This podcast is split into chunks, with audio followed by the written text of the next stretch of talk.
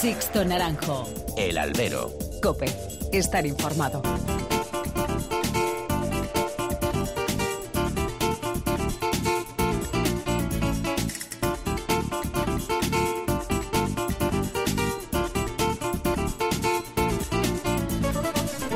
¿Qué tal? Muy buenas y bienvenidos a esta nueva misión del albero, a la cita con los toros que tenéis aquí en cope.es. Han recibido un cordial saludo de quien nos habla de Sixto Naranjo en nombre de todo el equipo que realiza este programa. Abrimos temporada aquí en el albero, nueve años ya acompañándoos a través de las nuevas tecnologías para informar con humildad, con espíritu crítico, cantando las alabanzas cuando así lo merecen y así seguiremos semana a semana. Cuando acabamos la pasada temporada radiofónica, allá a principios de julio, Andrés Rocarrey estaba a punto de torear en Pamplona. Y sí, toreó una tarde. La segunda ya no pudo. Su lesión de hombro, producida en Madrid, le pasaba factura semanas después. Esa baja primero se apuntó para julio y agosto. Después se confirmaron los peores presagios y la temporada del peruano concluía así abruptamente. El torero más taquillero se bajaba del barco de la temporada y muchos carteles, muchas ferias debían recomponerse. Y ahí volvió a aflorar el cortoplacismo y la mediocridad del sector empresarial. Sustituciones previsibles, nombres y caras ya conocidas y repetidas de memoria en la mayoría de ocasiones. Porque si el verano ha tenido varios nombres propios, estos son tres. Apuntad, Pablo Aguado, Paco Ureña y Emilio de Justo. Aguado, más allá del título título de revelación de año ya es toda una realidad.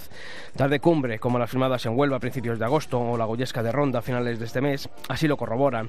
El sevillano está siendo un soplo de aire fresco para los aficionados y un descubrimiento para los grandes públicos. Pacureña, hasta su jornada en Palencia, había arrasado en plazas como Valencia, Santander, Comenal Viejo, pero sobre todo su historia, su histórica tarde en Bilbao, donde cortó cuatro orejas. Lejos de lástimas por su lesión de ojo, el murciano ha puesto sobre la mesa su mejor versión. Su toreo puro se ha llevado de calle a todos los públicos. Cuando reaparezca este septiembre, y ojalá sea la próxima semana, cuanto antes mejor, pues le quedan duras pruebas para confirmarle como uno de los triunfadores destacados de este 2019. Y Emilio de Justo, al que algunos le están negando el pan y la sal, pero que está firmando un verano para enmarcar, con ganaderías de todo tipo, para recordar su faenón a un toro áspero de Victorino Martín en Bilbao o su triunfal en Cerrona este sábado en Dax con toros de la misma ganadería. Su capacidad y torería le han elevado a los primeros puestos del escalafón. Tres toreros para marcar este verano y ahora comienzan las ferias de septiembre donde se va a dilucidar los puestos finales del escalafón. Albacete, Valladolid, Salamanca, Murcia, Guadalajara, Nimes y a finales de mes Sevilla por San Miguel y Madrid por otoño. Y tantos y tantos festejos alrededor de las fiestas del Cristo o de la Virgen de Septiembre. La temporada bulle y aquí, como siempre, lo contaremos y lo analizaremos. Comenzamos. Sixto Naranjo. El albero. Cope. Estar informado.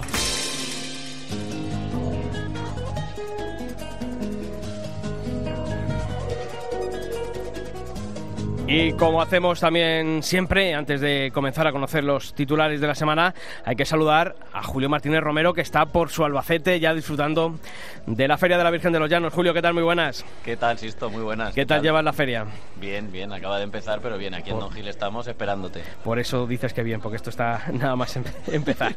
bueno, pues hay que comenzar estos, eh, a repasar estos principales temas que ha dejado la semana taurina con una última hora, y es que este martes se ha conocido el nombramiento del torero Miguel Avellán como nuevo director gerente del Centro de Asuntos Taurinos de la Comunidad de Madrid.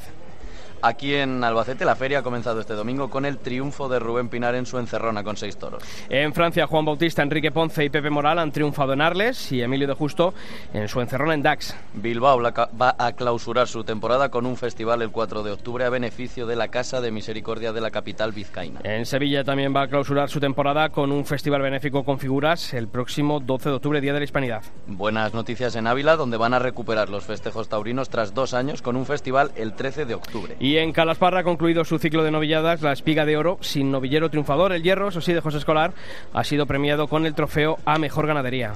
Y una última noticia, esta semana ha fallecido el ganadero Francisco Medina, que ha llevado las ganaderías del Ventorrillo y creo también la del Montecillo, así que desde el albero pues mandamos el pésame a la familia y que descanse en paz. Efectivamente, descanse en paz, don Francisco Medina. Y como hacemos también todas las semanas, tenemos que abrir todos los canales de comunicación entre vosotros y esta redacción, mails y redes sociales. Los correos electrónicos son dos, albero.cope.es y toros.cope.es. En Facebook somos alberocope y en Twitter arroba alberocope. Bueno, pues esta semana, ya lo hemos comentado en el editorial, hemos querido pulsar a través de las redes sociales que, habéis pensado sobre esa baja de Andrés Rocarrey, esa decisión de cortar la temporada y si se ha resentido el verano taurino. Julio, ¿qué han dicho las redes sociales? Bueno, pues hemos recogido tres opiniones de las muchas que había. Clara Núñez cree que se ha notado porque toda competencia en el ruedo es buena y Andrés es de los que es espolea a sus compañeros. Madridismo sureño comentaba que se ha resentido sobre todo por algunas de las sustituciones, pero afortunadamente, dice Emilio de Justo, Pablo Aguado y Paco Ureña, han hecho que el verano esté siendo muy interesante o haya sido muy interesante. Y por último, Juan Carlos Camacho opinaba que con su ausencia las figuras se han acostumbrado al conformismo sin nadie que les apriete de verdad. Pues mira, esas son las opiniones que hemos recogido a través de Facebook, de Twitter y en, precisamente en Twitter, eh, bueno, pues eh, ponemos una encuesta en estos últimos días sobre si se había resentido ese verano taurino por culpa de, de la baja de Andrés Rocarrey. Bueno, pues el 70% habéis dicho que sí y solamente el 30% habéis dicho que no. Pues ya sabéis, mails, redes sociales, ahí estamos, en el albero. Seguimos leyendo. Sixto Naranjo. El albero. Cope. Estar informado.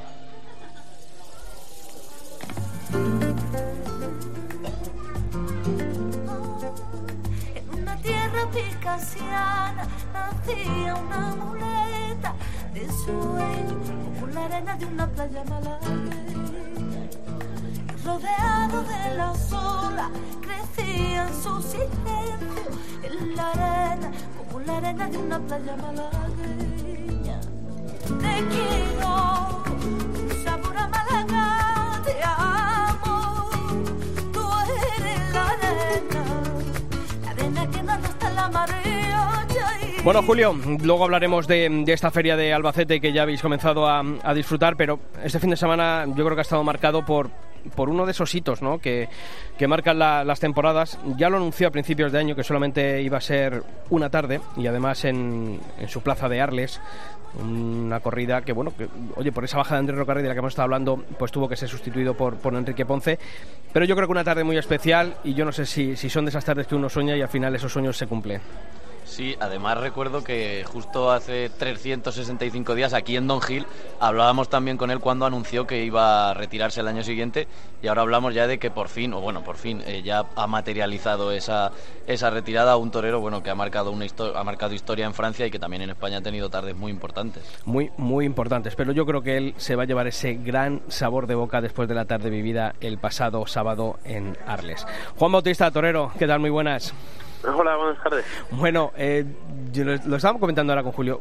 Juan, uno cuando sueña una tarde así, eh, esos sueños se cumplen de forma tan redonda como tú lo, lo cumpliste el otro día o, o- o no llegan los sueños a, a materializarse ta- tan bonito como, como fue lo que sucedió en el ruedo.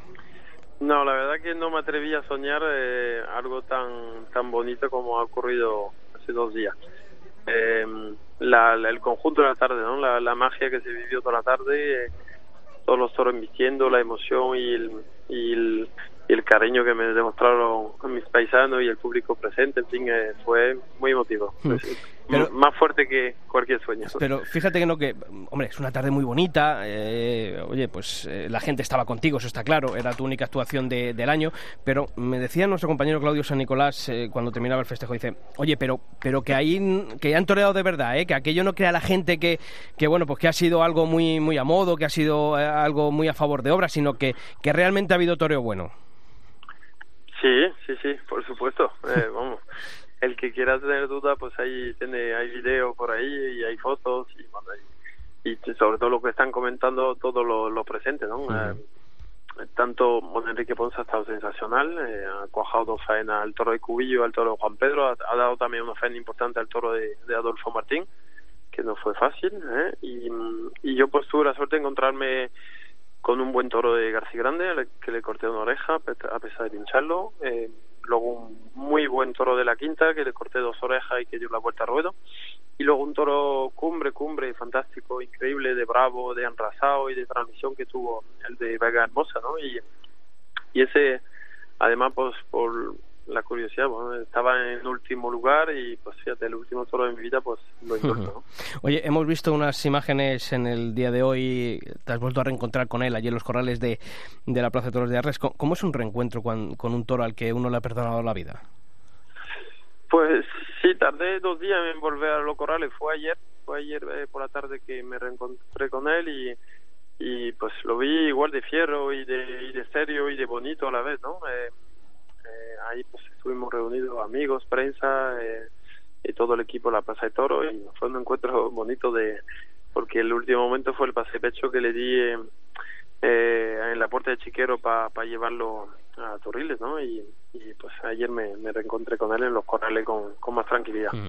Oye, Juan, no sé si te lo habrán preguntado, supongo que sí, no voy a ser nada original, pero después de una tarde así a uno le dan ganas de decir, bueno, oye, si todos los años una o, o no, o, esta ha sido la última. No, no, esta ha sido la última y además para que vuelva a salir uno así sería imposible.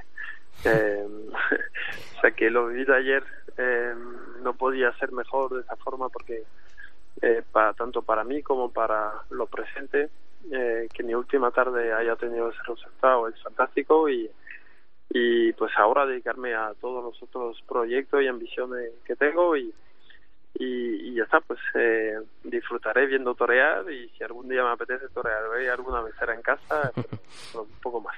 Julio. Sí, ¿qué tal Juan? Eh, buenas tardes y, enhorabuena por esa tarde del sábado. Cuando un torero como, como es tu caso, ¿no? que anuncia a principio de temporada que va a torear la última, pero en septiembre, pues eh, se prepara, pero lógicamente no es ese ajetreo de una temporada de 40, 50 corridas de toros, que es lo que más se echa de menos de una, de una temporada como las que tenías hasta, hasta el año pasado. Mm, no fue fácil preparar esa corrida porque yo lo primero que hice el año pasado después de Zaragoza, que fue mi última corrida, corté completamente la preparación. Estuve siete meses sin tocar un capote y una muleta, sin hacer deporte. Enseguida me dediqué a otras cosas. Eh, entonces allá a partir del mes de mayo, junio es cuando realmente me volví a, preparar a la preparación de esa corrida. Eh, lo hice con mucha ilusión, pero no fue fácil eh, pensar solo en una tarde y, llevar eh, toda esa preparación a cabo, pero pero se hizo bien, eh, pude tentar mucho, eh, una preparación física buena y hay varios toros a puerta cerrada también. Y enseguida con el primer toro me reencontré sensaciones bonitas, o sea que no, no acusé el parón sin torear de un año. ¿no? Pero, bueno, perdona, no, no, adelante, sobre todo eso, esos miedos ¿no? De, una temporada pues como las tuyas que han sido, gracias a Dios, extensas, ¿esos miedos se echan de menos o está uno más tranquilo? No, no, no, no lo sé, no, no, para nada. Y los días previos a esa corrida fueron preocupantes también, porque a la vez también, pues, eh, como tú sabes, soy empresario junto a mi hermana de la Plaza de Toro de Arle, o sea que aparte de la preocupación de torear, estaba toda la preocupación de acoger todo el público. Tenemos ya vendido todo las taquillas, no hay billete puesto 10 días antes de la corrida.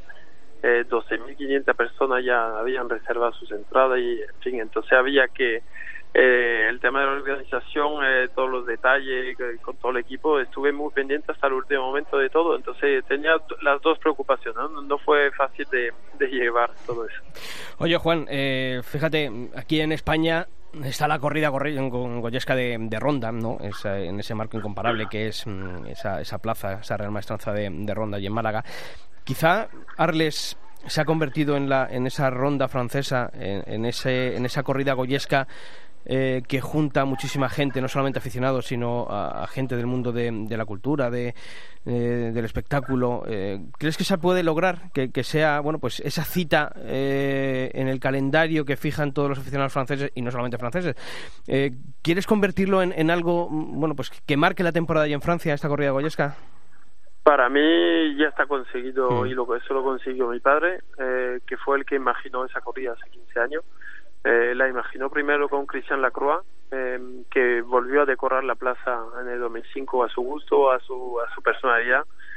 Y, a partir de ahí se hizo tradicional esa corrida goyesca con decoración eh, es única bueno la plaza del anfiteatro romano de Arle es único eh, por muchas copias que, que han tenido últimamente esa corrida goyesca es muy especial y sin lugar, lugar a duda es, es la corrida estrella de la temporada francesa. Eh, eh, además, te digo, yo como torero lo sé por las conversaciones con mis compañeros, es una corrida que ilusiona mucho a los artistas, los toreros las quieren torear, es muy apetecible por, por, todos los actuantes, los, eh, los ganaderos, es una corrida en la que, la corrida estrella en la que en la temporada francesa los que los las máximas figuras cada uno en su rango pues quiere quiere estar presente oye ahora bueno pues se abre eh, bueno el año, pasado ya ya lo abriste con esa retirada esta ha sido una actuación puntual pero fíjate ahora bueno pues tienes eh, la gestión de Arles eh, has sumado como nuevo mandatorio de, de Mont de Marsan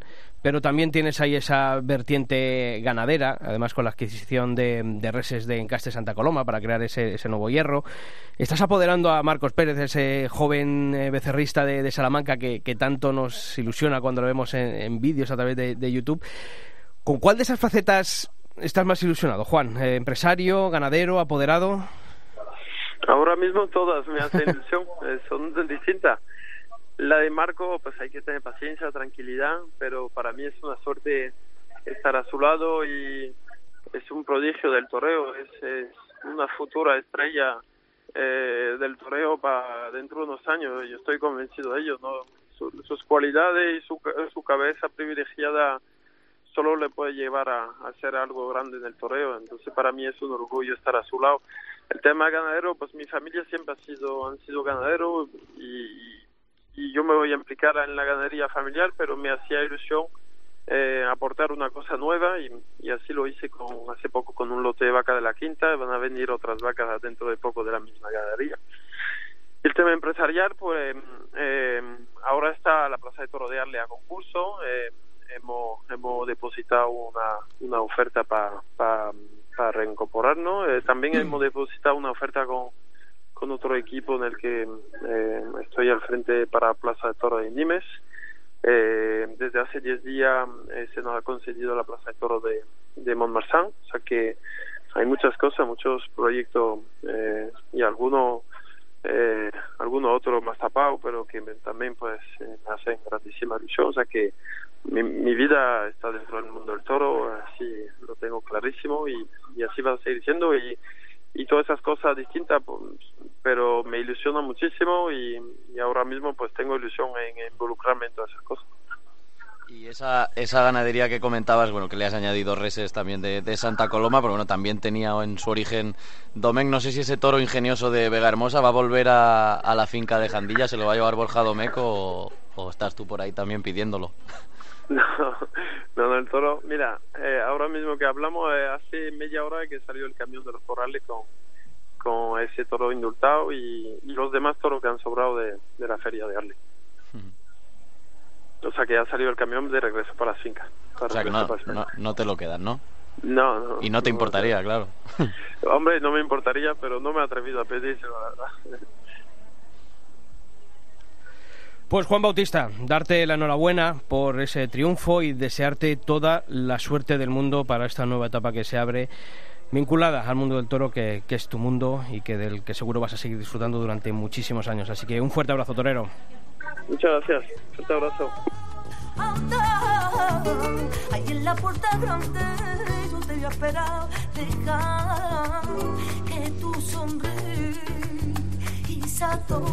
Bueno, Julio, de un triunfador el sábado a uno el domingo y allí en, en vuestra plaza, allí en Albacete. Sí, además un triunfador que ya es, es casi una tradición, ¿no? Que en Albacete y triunfe son ya ocho puertas grandes seguidas, siete en feria y en fin, ha hecho de todo. Yo creo que le falta indultar a un toro, pero aquí en Albacete pues es eso, es el torero casi diría que predilecto, ¿no? No es, no es una figura, pero es nuestra figura, la figura de Albacete, el torero más importante de, Albacete de, lo que va de siglo y bueno, se le quiere, aunque todavía le exige mucho la gente. es lo que tiene. Se nos preguntábamos hace, hace poco antes de, de torear Lancerrón aquí en, cuando vino a, Herrera en Cope y, seguro que él, que él lo notó. Oye, eh, Julio, ¿con cuál faena te quedas? ¿Con la de Victorino? Porque he visto en las redes sociales que le alababas mucho la, la faena del toro de Victorino sobre todo por la dificultad que tenía ese toro. No es la faena, no es la cumbre artística de Rubén Pinar, quizá con el primer toro y con el quinto, creo recordar que fue de Joselito, no recuerdo ahora si era el del Tajo o el de la Reina, fueron las dos faenas más interesantes en cuanto a eso, a lo artístico, a ver el concepto de Pinar, pero ver la madurez de Pinar y la capacidad que tiene. yo por lo menos lo vi con ese cuarto de Vitorino y a mí es la faena que más me emocionó como, como aficionado. Pues vamos a preguntárselo a él. Rubén Pinar, torero, ¿qué tal? Muy buenas. Hola, ¿qué tal? Bueno, lo primero, enhorabuena por ese triunfo, por esa encerrona y, por saldarla de, esa manera. Muchas gracias, verdad que estamos contentos. ¿eh? Oye, fíjate que lo decía Julio, ¿no? Eh, y te lo preguntaba yo cuando viniste aquí a Herrera en Cope. Los paisanos son los, más jodidos, ¿eh? diciéndolo pronto y mal. ¿Tú lo notaste así, que exigen todavía? Bueno, eh, me exigieron, pero luego también me alentaron mucho, ¿no? Eh, bueno, yo creo que se mantuvo, ¿no? La plaza en el, en el nivel que está haciendo Albacete ante muchos años, ¿no? Una plaza de segunda, pero con la exigencia, eh, si no de primera, casi de primera, ¿no? Entonces, pues bueno, yo creo que eh, eso me reconforta, ¿no? De que se me midió, pero también yo di lo que, todo lo que pude y, y la gente pues lo entendió, ¿no? Y, me arropó también en todo momento, ¿no? Mm. Ni me regaló, pero tampoco me, y sobre todo yo creo que era una manera de reivindicarse. Ah, fíjate, dice Julio, ocho puertas grandes en, en Albacete. ¿Por ser la última es la que mejor sabor de boca te ha dejado o tienes alguna otra por delante de esta?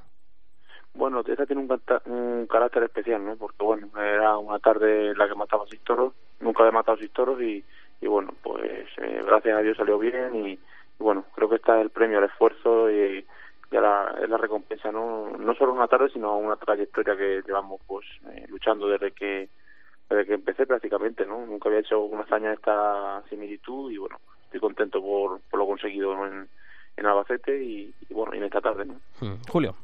Sí, el- nosotros comentábamos el otro día, no sé si Rubén, si eh, por casualidad te pesaste antes del festejo y después del festejo, porque en el sexto ya te veíamos que se, se te veía cansado, lógicamente. Sí, bueno, no me pesé, pero vamos, sí que perdí, ¿no? Y bueno, pues, eh, también la, la, la corrida salió un poquito dificultosa, ¿no? En el tramo del tercero, cuarto toro fueron dos toros muy complejos y el de Vitorino hizo eh, entregarme mucho y ahí sí que noté ya un poquito el cansancio, ¿no? Luego con el quinto el toro se dejó mucho y el, el sexto pues, yo creo que fue un toro también muy muy complicado, ¿no? Y sí me, se me notó, ¿no? Por por la tarde de- que ya llevaba un cansancio físico importante y también porque aquello del toro era muy costoso y no aquello no terminaba de coger la muleta bien y, y bueno pues quizá ahí ya la ya iba la cosa a un poco más complicada ¿eh? Julio, Julio.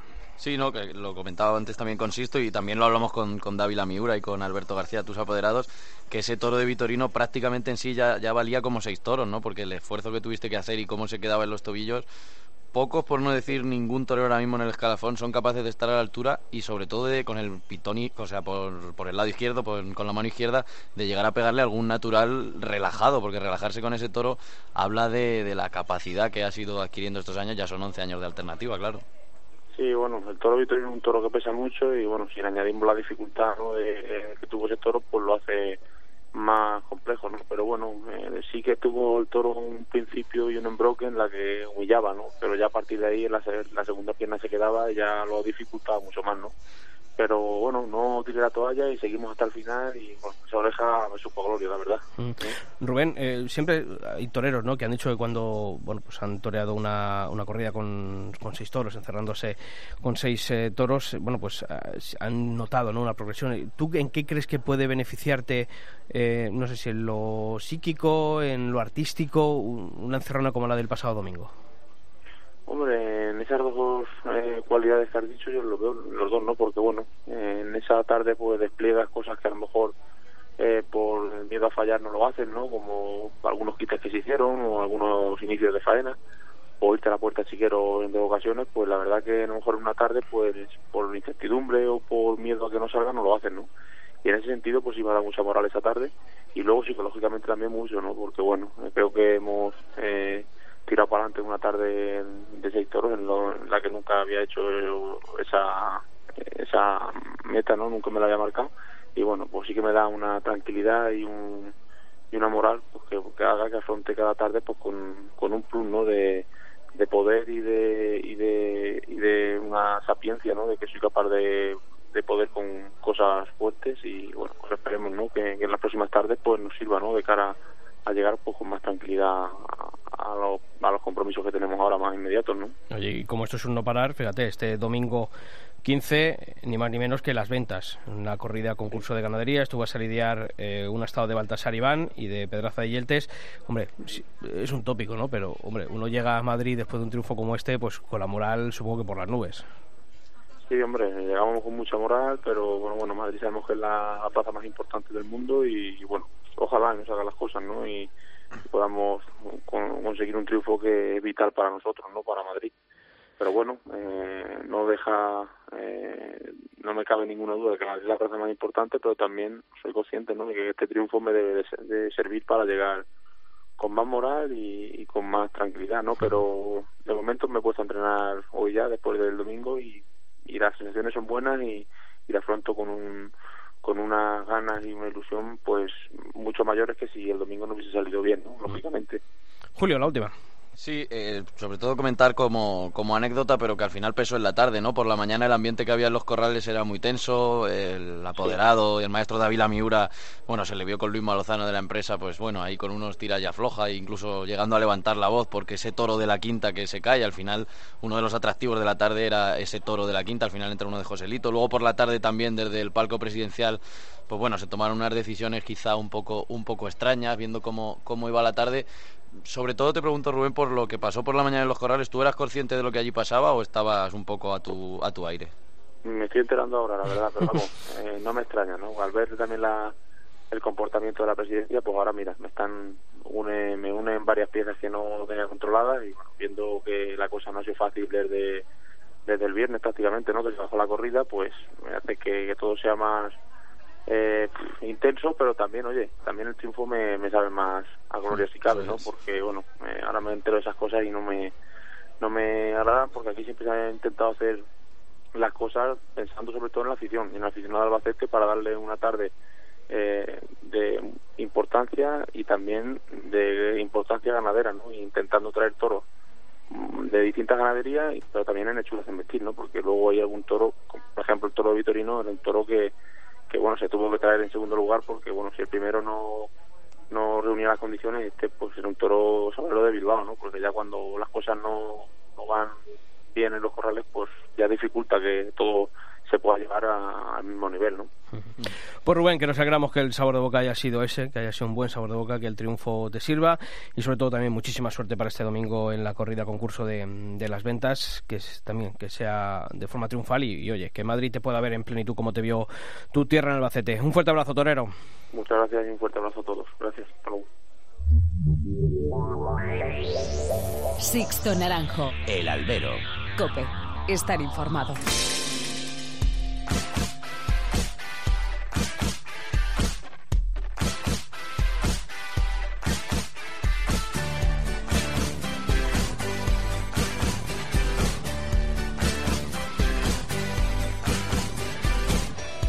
Y ya sabéis que aquí en nuestra web cope.es no descansamos ningún día de la semana y que actualizamos esa sección taurina en www.cope.es barra toros con todas las noticias que deja la actualidad del mundo del toro. Y ese repaso, esas noticias más importantes de esta última semana, lo vamos a comenzar hablando de Bilbao, que va a cerrar su temporada con un festival taurino el 4 de octubre, Julio festival que este año alcanza su, su 66 edición, la edición número 66, y cuyos beneficios van a ir destinados a la Casa de Misericordia de Bilbao. El festival contará con la participación de Enrique Ponce, Diego Urdiales, Cayetano, Luis David Adame, Juan Leal y Pablo Aguado. Van a lidiar reses de Garci Grande y de Vitoriano del Río.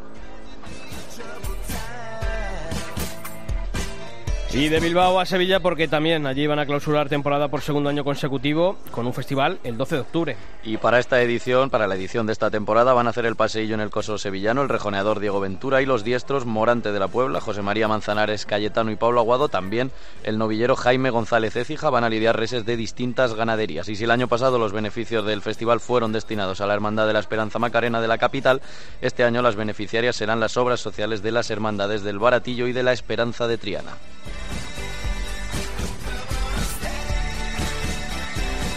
Y nos vamos a mi tierra, Ávila. Una buena noticia, se recuperan los festejos taurinos tras dos años sin celebrarse ninguno en su plaza de toros. Según ha podido confirmar la cadena COPE, la vuelta de los festejos taurinos a Ávila será a través de un festival mixto de carácter benéfico el domingo 13 de octubre con un cartel que van a integrar el rejoneador Leonardo Hernández, los diestros Finito de Córdoba, Cayetano Emilio de Justo y el novillero Daniel Barbero. Los beneficios del festival van a ir destinados a la Asociación de Parálisis Cerebral y Patologías Afines, ASPACE. Este festejo estará organizado por las empresas Tauromoción y con mucho temple que van a seguir trabajando en el coso de la ciudad murallada en las próximas temporadas. Pues todas estas noticias y muchas más, ya sabéis, en cope.es barra toros. Continuamos. Sixto Naranjo. El albero. Cope. Estar informado.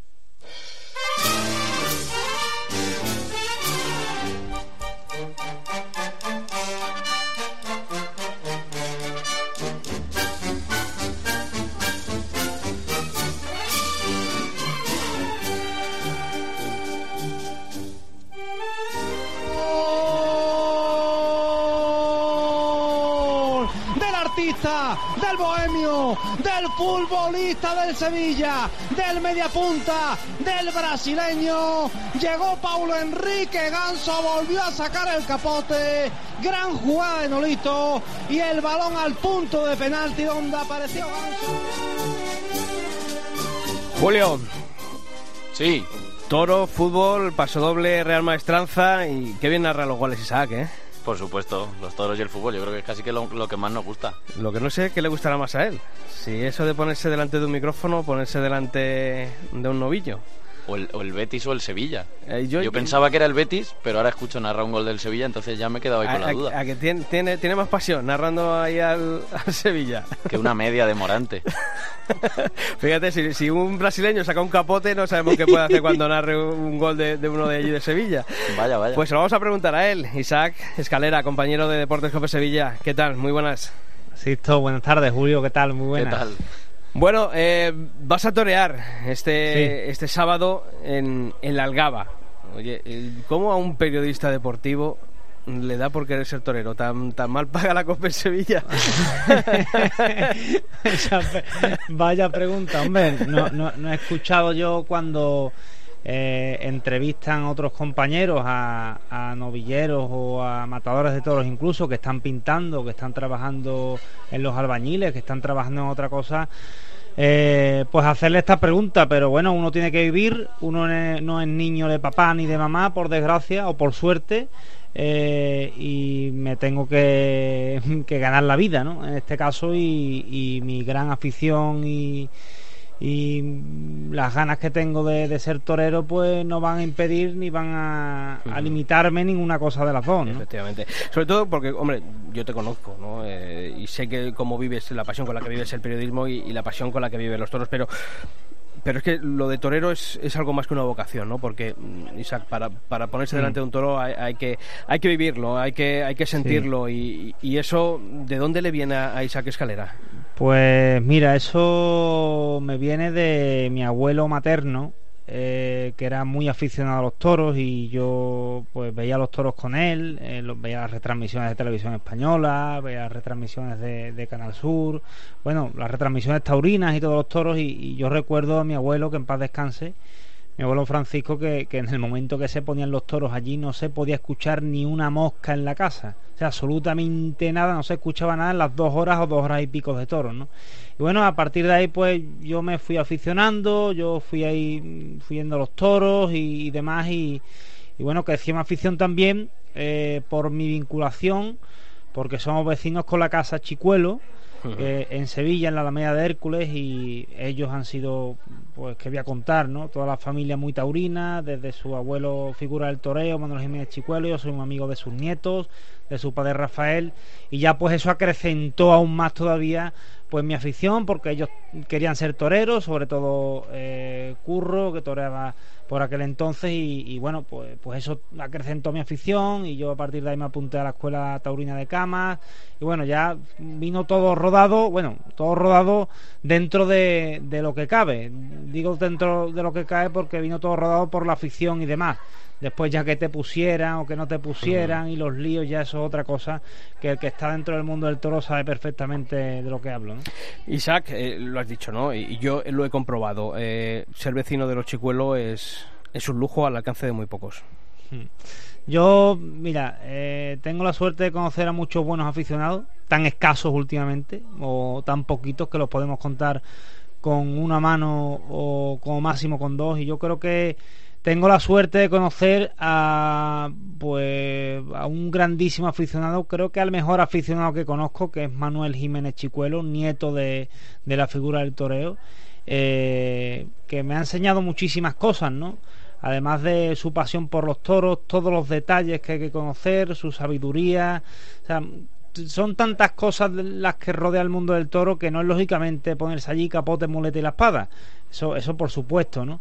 Pero sobre todo conocer y tener un conocimiento de todas las facetas que rodean a una novillada o a una corrida de toros o ir al campo. o sea que mm, uno no puede ir al campo porque sí o tiene, tiene siempre hay que estar preparado y mentalizado de lo que hay que hacer, ¿no? Yo creo que eso me lo han inculcado ellos perfectamente eh, su familia y, y, hablo personalmente de Manuel, que tú personalmente conoces también, insisto, eh, porque creo que es un grandísimo aficionado. Julio. Isaac, eh, ¿eres del Betis o del Sevilla o de los dos? Mira, soy. Eh, Sisto sabe perfectamente por dónde voy, pero soy de los dos. Soy de los dos, no puedo decir absolutamente nada porque también después me pongo delante del, micrófono, ¿no? Y no voy a ir al campo del Sevilla y me van a buchear o al campo del Betis y lo mismo.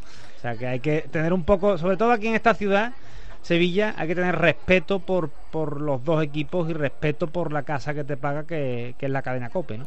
Entonces eh, si tienes que elegir. A ver, aquí, aquí Julio es del Madrid, yo soy del Atleti, ¿eh? Eso es. Bueno, pero vosotros no trabajáis en deportes. Claro, claro, claro. Pero bueno, que a mí que yo me enfrento a los del Madrid, ¿eh? Me los, me los como. no, pero, pero bueno, al, fin y al cabo. Se entiende, se entiende. sí, sí. Pero digo, Isaac, si, si tienes que elegir una cosa o pedir un deseo en una disyuntiva, eh, torear en la maestranza o que el Betis o el Sevilla pues no se ganen la liga o ganen una fútbol, Champions. Mira, eh, eh, suelo decir alguna burrada cuando me hablan de fútbol y, y de toros y de, y de torear. A ver cómo lo explico.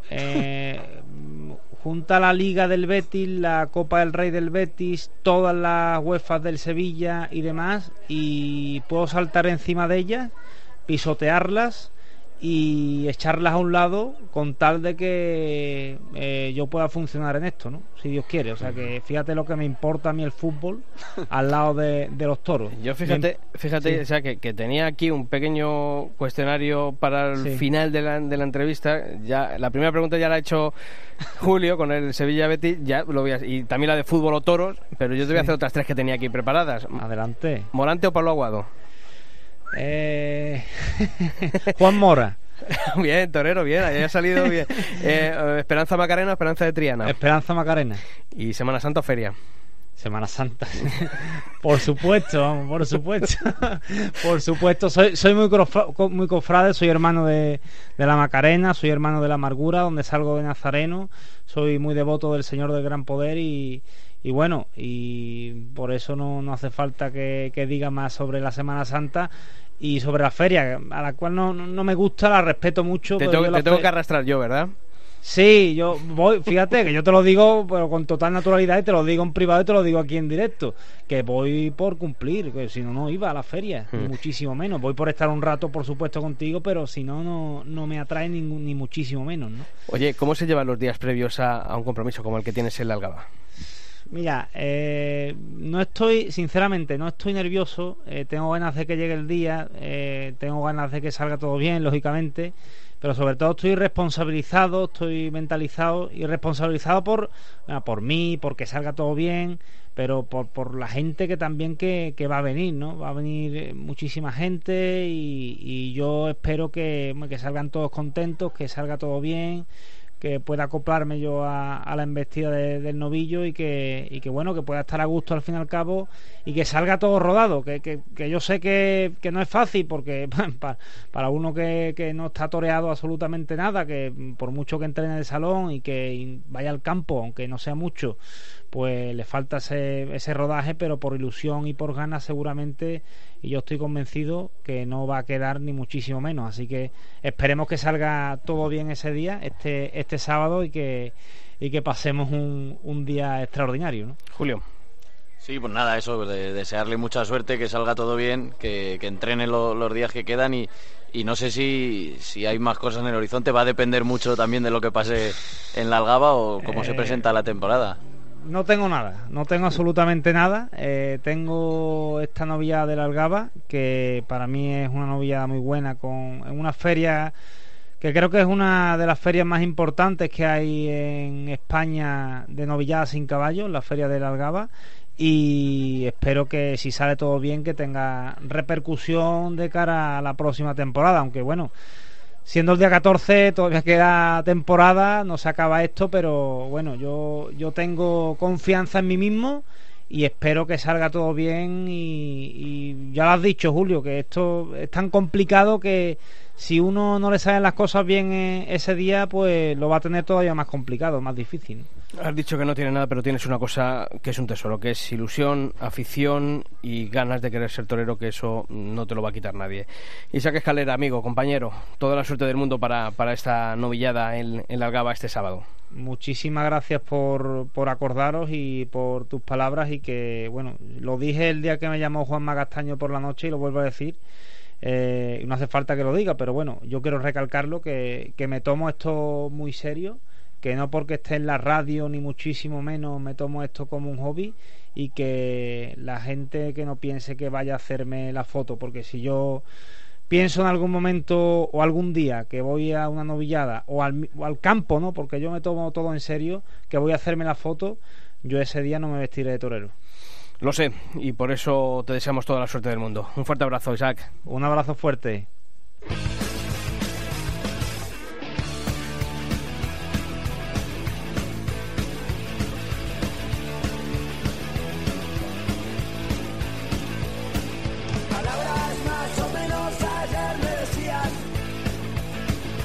Palabras más o menos que no me quieres Palabras más o menos me estás dejando en cueros Palabras más, palabras menos Palabras más Bueno, pues hay que abrir, como hacemos siempre aquí en el albero, tiempo de análisis, tiempo de, de tertulia. Y en esta semana, en este primer programa de la novena temporada, nueve años ya aquí acompañándoos a través de las nuevas tecnologías del podcast en nuestra web en cope.es, a través de los dispositivos móviles, nueve años y sobre todo con la responsabilidad de que si el año pasado concluimos la temporada como líderes en eh, nuestra web en cuanto a podcast nativos, pues lo que vamos a intentar es mejorar todavía.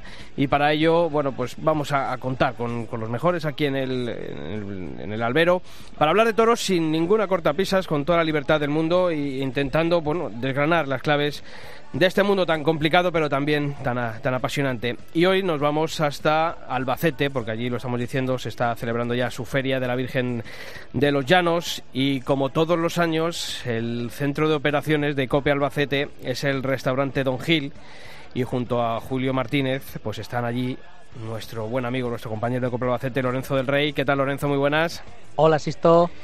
Y junto a él también están dos buenos amigos del portal por el pitón derecho, como son Leo Cortijo. Leo, ¿qué tal? Muy buenas. Hola, Sisto, muy buenas tardes, ¿qué tal? Y Luis Miguel Parrado, bienvenido también, muy buenas. Buenas, esto. ¿Qué tal todo? Pues fenomenal. Y vosotros bien, ¿no? Yo veo las fotos y yo digo, hombre, yo que, que, que he engordado un par de kilos, bueno, un par de kilos siendo muy generosos este, este verano, digo, bueno, voy a disimular bastante bien allí cuando llegue Albacete porque estos se están poniendo... Pues Sisto, yo me he quedado en 65, estoy ahora mismo, sí, ¿sabes? 65 si te pesas con la pata coja, ¿no? En cada pierna, en cada pierna. En la Masiva. luna, en la luna. Masiva, masiva. Lo que pasa es que tiene el IVA ese aumentado. De... Madre mía, que yo tengo que ir el viernes. eh, Aguantad, por favor, aguantad.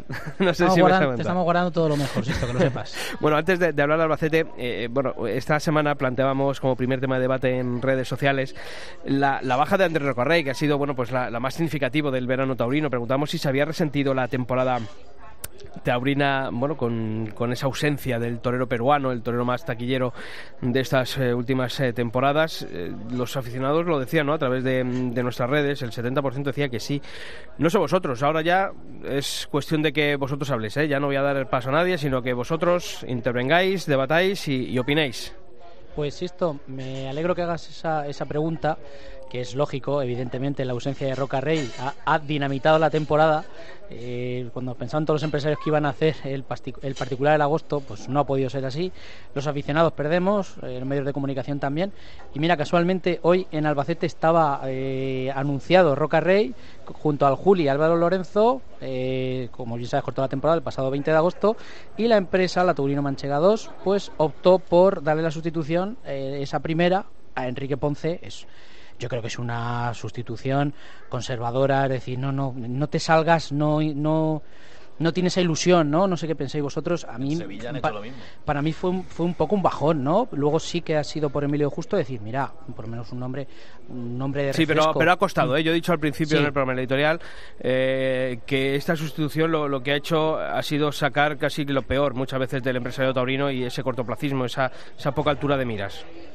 Claro, si queda el cartel hoy, es que fíjate, Sisto, queda Enrique Ponce, el Juli y Álvaro Lorenzo. Es decir, la única novedad, entre comillas, es Álvaro Lorenzo, que lleva una, unas temporadas en el escalafón. No sé cómo lo veis vosotros, Leo, Julio, Parrado.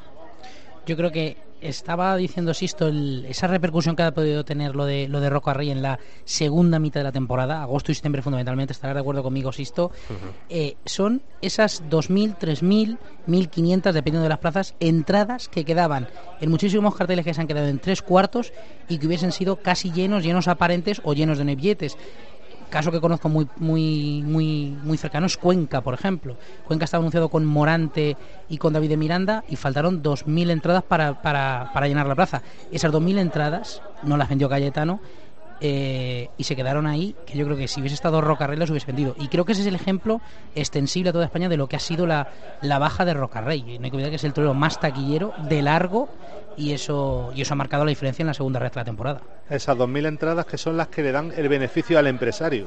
Ahí- ahí está la después de descontar gastos. Bueno, hay un ejemplo muy es mucho más cercano que el de Cuenca, que, que hace ya unos días de la Feria de San Julián y es esta tarde mismo en Albacete. Yo soy un absoluto convencido de que si esta tarde hubiera toreado aquí el matador peruano, se hubiera puesto el cartel de nueve billetes. porque Albacete, Albacete, valga la expresión, es, es muy caliente para, para los toros, ¿no?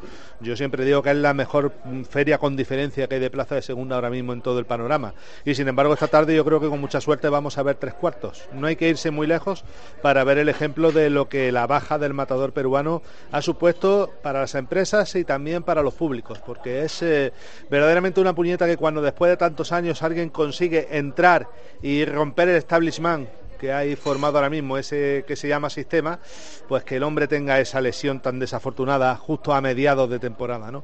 Y menos mal, eh, lo comentábamos antes en la tertulia de Copa Al- Albacete, y menos mal que lo de Pablo Aguado se quedó solamente en el golpetazo, porque en un, primer momento había la incertidumbre de incluso si había que operar ese hombro, lo cual sí que hubiera sido una auténtica debacle, porque los dos matadores que en los últimos cinco años, que en el último lustro, como vuelvo a decir, han traído una novedad, un soplo de aire fresco, se hubieran fastidiado, pues imaginaros qué ilusión nos hubiera quedado de cara al final de temporada. Sí, y sobre todo también la baja de Roca Rey es baja en, en carteles de figuras, porque al final Roca Rey eh, a las figuras no le molestaba, porque él todavía no era esa figura antigua, eh, llegaba y no le molestaba porque le llenaba la plaza, no la figura, sino él es el que llenaba la plaza, y a él le venía bien. Y luego toreros como Paco Ureña, Emilio de Justo, a las figuras sí le molestan. Pe- Perdona, perdona que te diga, Eh, Roca era el que más les molestaba, pero era el que más les convenía. Bueno, a eso me refería, a la Tú a mí me, de tú a mí me molestas, me llenas la plaza y a la vez me acrecientas el caché, porque ahora vete a saber si la plaza la ha llenado Pepito, Luisito o Andrés. Claro, pero que el único que puede estar ahí ahora es para que ha podido coger el relevo es Pablo Aguado, porque luego. Pero el dinero de Aguado todavía- el dinero No, de Aguado todavía no es ser de al, al Roca. dinero, sino a la baja, porque están los Ginés Marín, David de Miranda. Es que si fuese a ese dinero no había cogido tantas sustituciones Pablo Aguado. Eso, claro. Ni- Cayetano. Ni Cayetano, claro. todos esos toreros que, que van a ir entrando y van entrando, pero que no hay ninguno que pueda coger el relevo. El único es Pablo Aguado, y lo que deja esta baja de Roca Rey es las carencias que hay en el escalafón. Hay muchas carencias, porque sí, bueno, Emilio de Justo, Paco Ureña, etcétera, pueden ir entrando, pero no van a entrar porque las figuras no quieren que entren. Y es así, por eso no cogen sustituciones. El problema está en una feria en la que ya está Ureña, en la que ya está Milo de Justo, en la que están toda esa baraja de toreros. Te falta Roca Rey y a quién ponemos. Si es que Roca Rey es muy difícil sustituible, de verdad. Como no hagas un poco, fíjate, aquí en la corrida del centenario en el año 2017, cuando se, eh, se lesionó Manzanares, la empresa eh, de Albacete optó por eh, incluir en el cartel a los carteles, en el- a dos toreros, perdón, como fueron Pereira y Talavante. Yo pensaba que, os lo digo sinceramente, viendo cómo había sido la política de sustituciones de la empresa, optar por dar un golpe de efecto, decir, porque es que fue un auténtico bajón en Albacete, menos mal que ya, afortunadamente, sobre todo la empresa, ya había finalizado el plazo de renovación de abonos y dijeron, bueno, vamos a esperar y ya anunciaron a Ponce. Pero claro, yo ahí eché en falta decir, venga, toda la carne en el asador y decir, apostamos fuerte, aunque sea el último año de contrato que tenemos. Pues sí, la verdad es que, bueno, pues eso. Eh, por cierto, de los tres nombres que yo dije al principio, que yo creo que han marcado el verano taurino, ¿no? Pablo Aguado, Paco Ureña, eh, Emilio de Justo, no sé si estáis de acuerdo vosotros. ¿Añadiríais alguno más? ¿Quitaríais alguno de, de esta lista? Yo coincido contigo totalmente, Sisto, porque creo que son los tres que han rayado a ese nivel. Yo creo que yo me quedaría personalmente de los tres con Pablo Aguado, es la gran sorpresa, la gran revelación. A Ureña ya lo conocemos, el torerazo que es. Emilio Justo también del año anterior. Y luego ya ese segundo escalón de Román, David de Miranda, que no han llegado a esa, a esa cota tan alta como los tres que apuntas. Yo creo que sin duda, y además el año en ese sentido ha sido positivo incluso, porque ha destapado a toreros muy importantes y nos ha hecho rejuvenecer un poquito más el escalafón, que mira que sí, que sí se necesita. Yo añadiría Manzanares. El verano de Manzanares ha sido también muy interesante. También Parrado lo vio en, en Linares. Linares en estuvo, en Linares estuvo sensacional. En, decir que estuvo María, en sensacional. Bilbao cortó dos orejas. Luis David Adame, que también cortó cuatro orejas. No es ese torero que llegue a emocionarnos, pero bueno, que también es un torero que ha echado un verano interesante. Pero yo incluiría con Aguado, eh, Emilio de Justo y Paco Ureña a Manzanares, que parece que lo tenemos ahí olvidado porque figura. Y creo que también es un torero interesante, que lleva más gente a la plaza que ellos.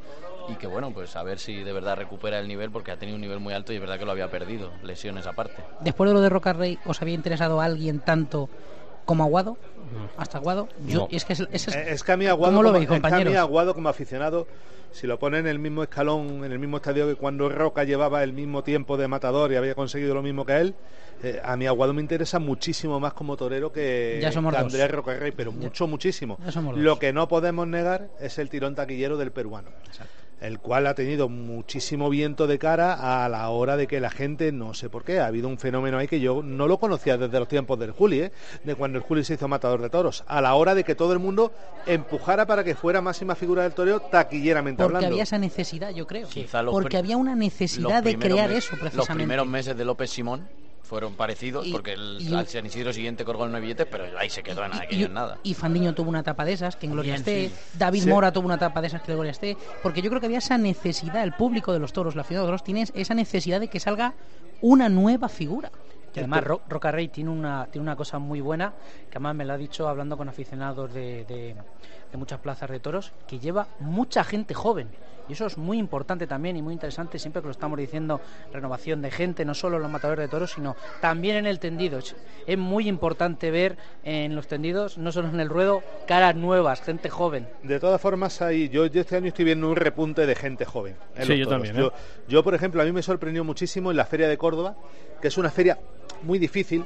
Eh, Quiero que se me entienda, una feria muy difícil porque eh, Córdoba, que es una de las cunas del toreo, no sé por qué, últimamente está de espaldas al toro. Eh, allí se hizo un plazón de toros al lado de lo que antes era la feria, pero la feria, claro, evidentemente las infraestructuras de las ciudades avanzan y se puso en la otra punta de la ciudad. Y ahora es muy difícil que alguien se ha probado a las 7 de la tarde, a las 7 y media, semi-nocturna, etcétera, etcétera, y la gente no va porque es muy difícil que la gente se salga de un recinto ferial y se vaya a los toros. Y sin embargo, yo que llevo viendo toros en Córdoba 30 años, pronto este año empecé a ver muchísima, muchísima gente joven. Yo soy un convencido que para la gente joven no es tanto problema de afición como problema de dinero. Vamos a ver. Hay plazas donde está claro que se va a poner el no hay billetes y a lo mejor tú no puedes dar esas ventajas a la hora de pasar por taquillas. Pero puñeta, si hay plazas que sabemos que aquello no se va a llenar más de su mitad, más de dos tercios, es que no se pueden habilitar dos tendidos para gente joven a 15 euros.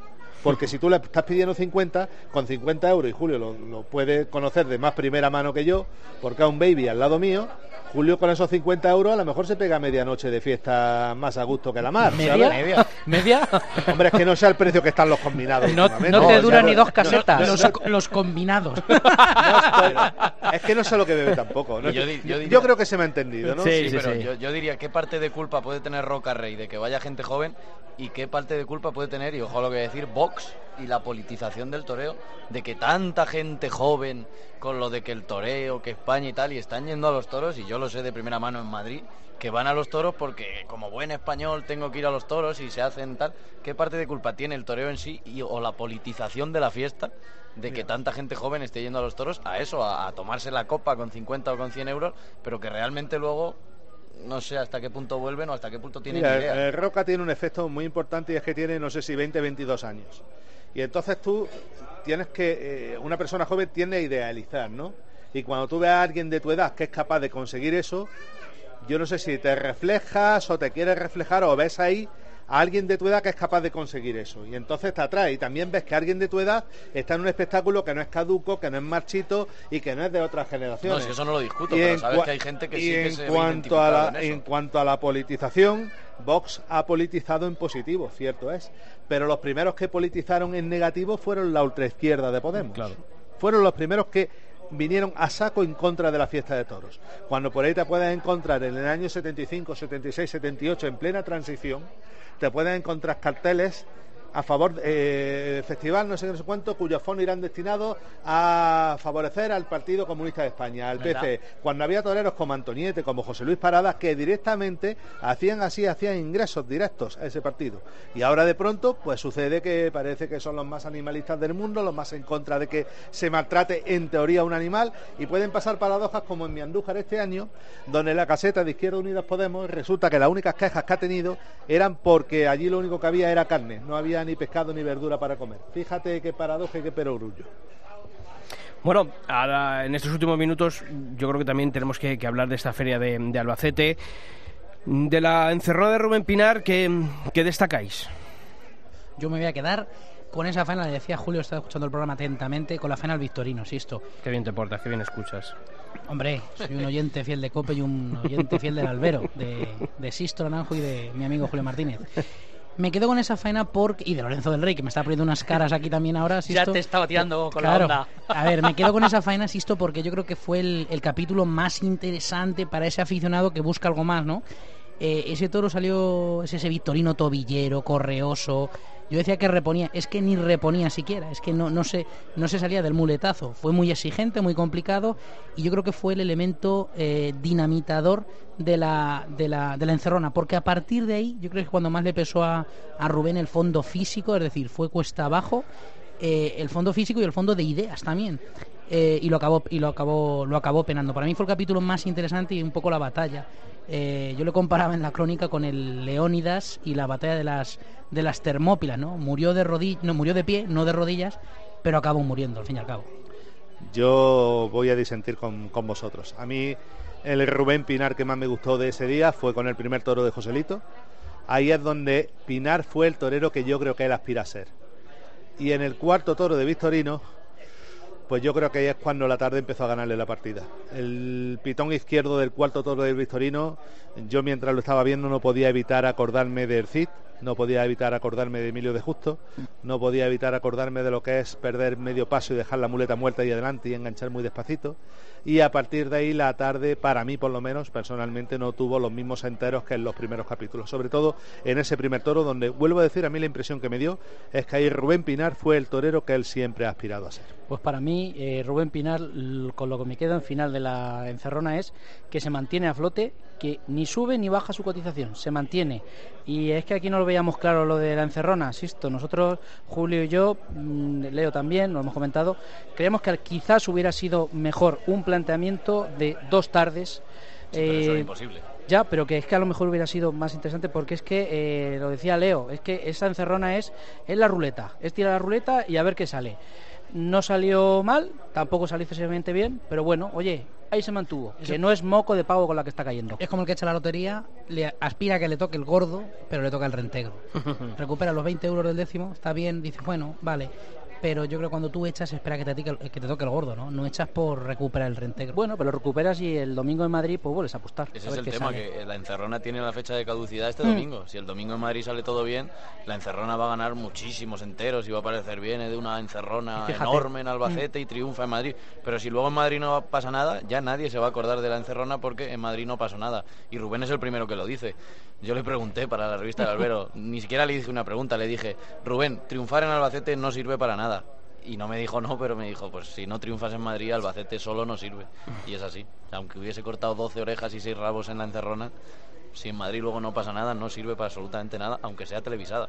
Bueno, Sisto, ¿vienes el viernes? ¿Viene contigo Paco Ureña o no? Es lo que os iba a preguntar yo. Oye, pues te lo más, a ti. más. Pues yo, creo que sí, yo creo que si tiene que hacer el esfuerzo lo va a hacer para ir al Albacete.